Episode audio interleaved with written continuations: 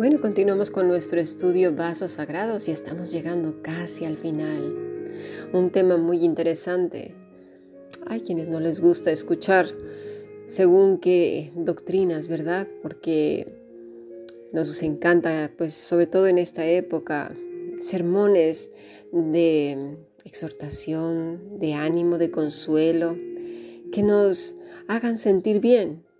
Pero todos aquellos que nos hacen sentir mal, ay, eso no gusta, eso a mí no me gusta, ¿no? Pero se nos olvida que no solo Dios es un Dios de amor, de gracia, de perdón, de misericordia, también es un Dios de verdad, es Dios justo, tres veces santo, es fuego consumidor.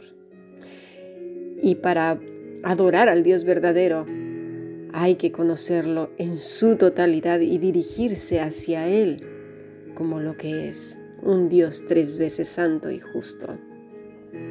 Y exige de su pueblo que sea igualmente santo. Vámonos al libro de Ezequiel, capítulo 22. Vino a mi palabra del Señor diciendo, tú hijo de hombre, ¿no juzgarás tú? ¿No juzgarás a tu ciudad derramadora de sangre y le mostrarás todas sus abominaciones? Dirás, pues, así ha dicho Jehová el Señor, ciudad derramadora de sangre en medio de sí, para que venga su hora, y que hizo ídolos contra sí misma para contaminarse. Sugiero por favor que se lea todo el libro de Ezequiel. El profeta tenía que juzgar a la ciudad sanguinaria, la ciudad de sangre. Jerusalén es llamada así debido a sus crímenes.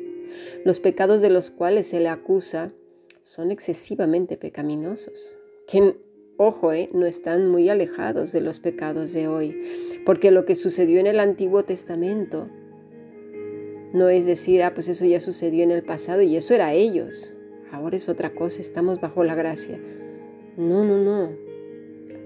Retar al Dios vivo es un serio peligro y los pecados del pueblo de Israel pueden ser los pecados también del pueblo de Dios hoy en día, de su novia, de la iglesia. Los pecados de los cuales se les acusaba eran el asesinato, la idolatría, desobediencia a los padres, opresión, extorsión, profanación del día de reposo y de las cosas santas.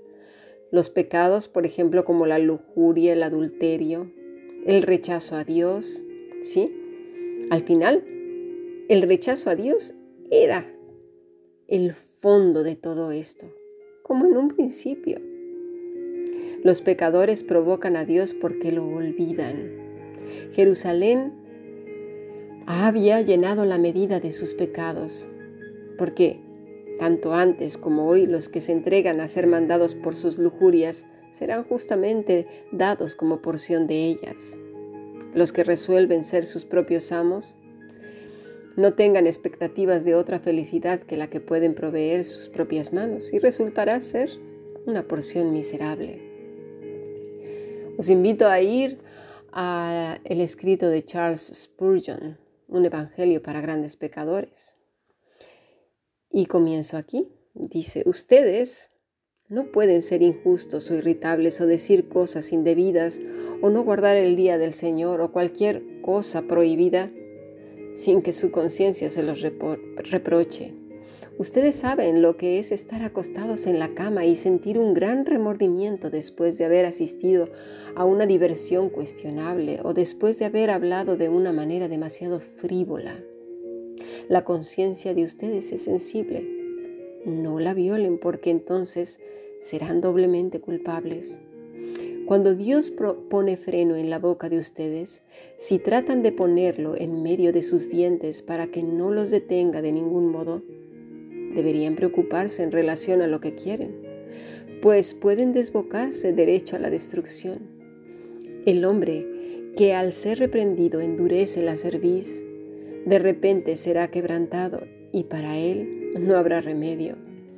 Los hombres son colocados entre los primeros de los pecadores cuando, en contra de la luz y en contra de su propia conciencia, eligen deliberadamente el camino del mal y abandonan los mandamientos del Señor. Pecar contra la tierna dirección del Espíritu Santo es una ofensa especialmente atroz. ¿Acaso ustedes no han transgredido tristemente en relación a este punto? El otro domingo por la noche tú sentiste que en cuanto salieras de la capilla y llegaras a tu casa, debías doblar tu rodilla en oración, pero no lo hiciste. Y esto lo has hecho muchas veces y tú has sacudido ese, ese sentimiento y ahora los sermones escasamente te conmueven. Necesitarían estar acompañados de truenos y rayos para que pudieras sentir algo. Las verdades que te sacudían desde la cabeza hasta los pies escasamente te afectan ahora.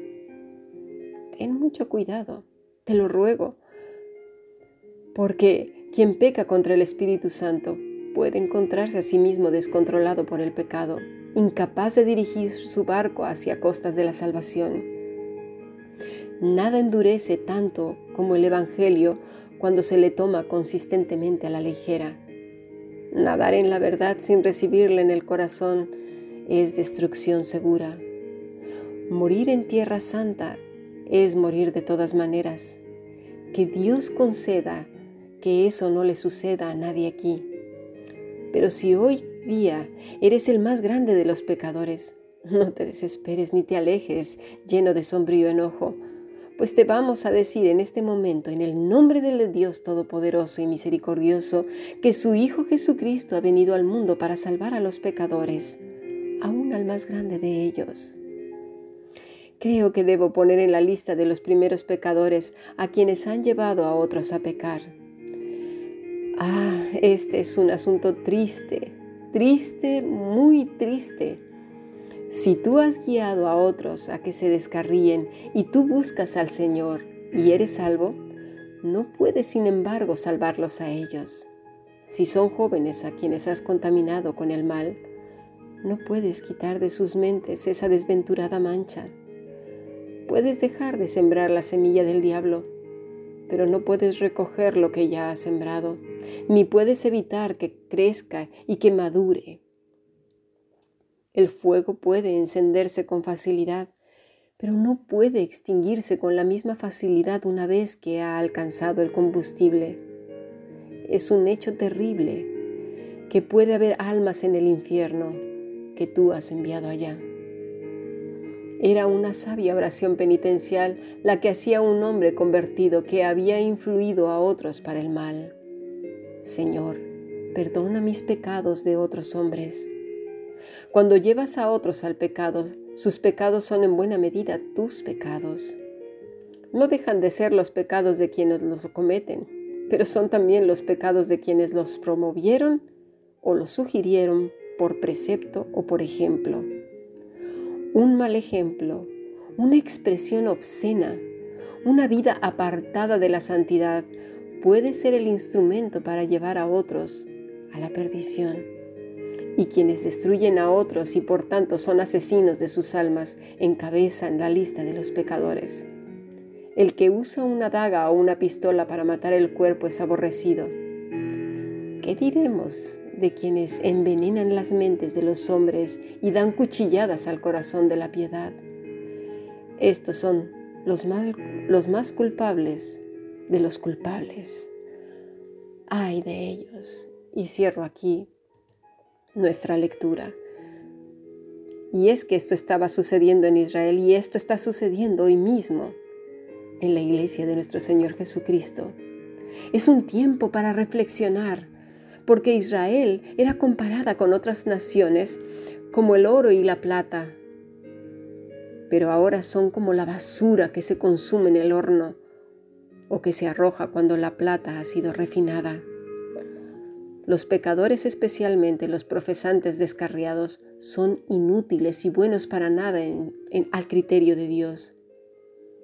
Cuando mete a su propio pueblo en el horno, se sienta al lado de ellos como el refinador al lado del oro para ver que no sigan ahí más tiempo que el apropiado y necesario. La escoria será totalmente separada y purificado el metal noble. Llevémonos esta reflexión a nuestros corazones. Y si hemos caído en pecado y hemos hecho caer y tropezar a otros, roguemos a Dios con todo nuestro corazón perdón. Vayamos a la cruz del Calvario y aferrémonos con gran dolor y humillación a Cristo.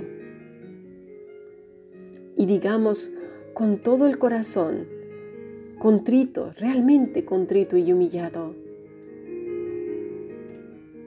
Ten piedad de mí, oh Dios, conforme a tu misericordia. Conforme a lo inmenso de tu compasión, borra mis transgresiones, lávame por completo de mi maldad y límpiame de mi pecado. Porque yo reconozco mis transgresiones y mi pecado está siempre delante de mí. Contra ti, contra ti solo he pecado y he hecho lo malo delante de tus ojos, de manera que eres justo cuando hablas y sin reproche cuando juzgas. He aquí, yo nací en iniquidad y en pecado me concibió mi madre. He aquí, tú deseas la verdad en lo más íntimo y en lo secreto me harás conocer sabiduría. Purifícame con hisopo y seré limpio, lávame y seré más blanco que la nieve. Hazme oír gozo y alegría que se regocijen los huesos que has quebrantado. Esconde tu rostro de mis pecados, oh Dios, y borra tus, todas mis iniquidades. Crea, por favor, Padre, un corazón limpio y renueva un espíritu recto dentro de mí.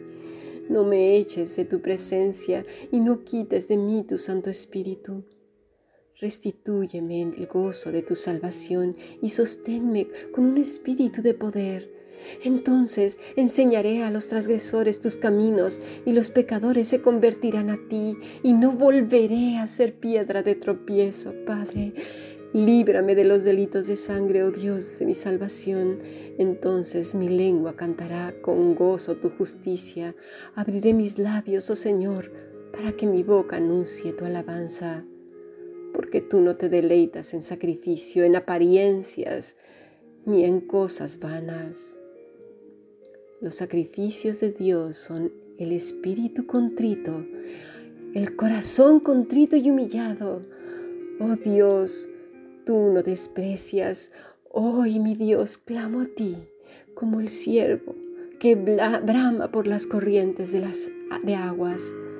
Por ti, oh Dios, clamo. Perdona mis pecados. Gracias, amado Señor. Sigamos aprendiendo Bendiciones.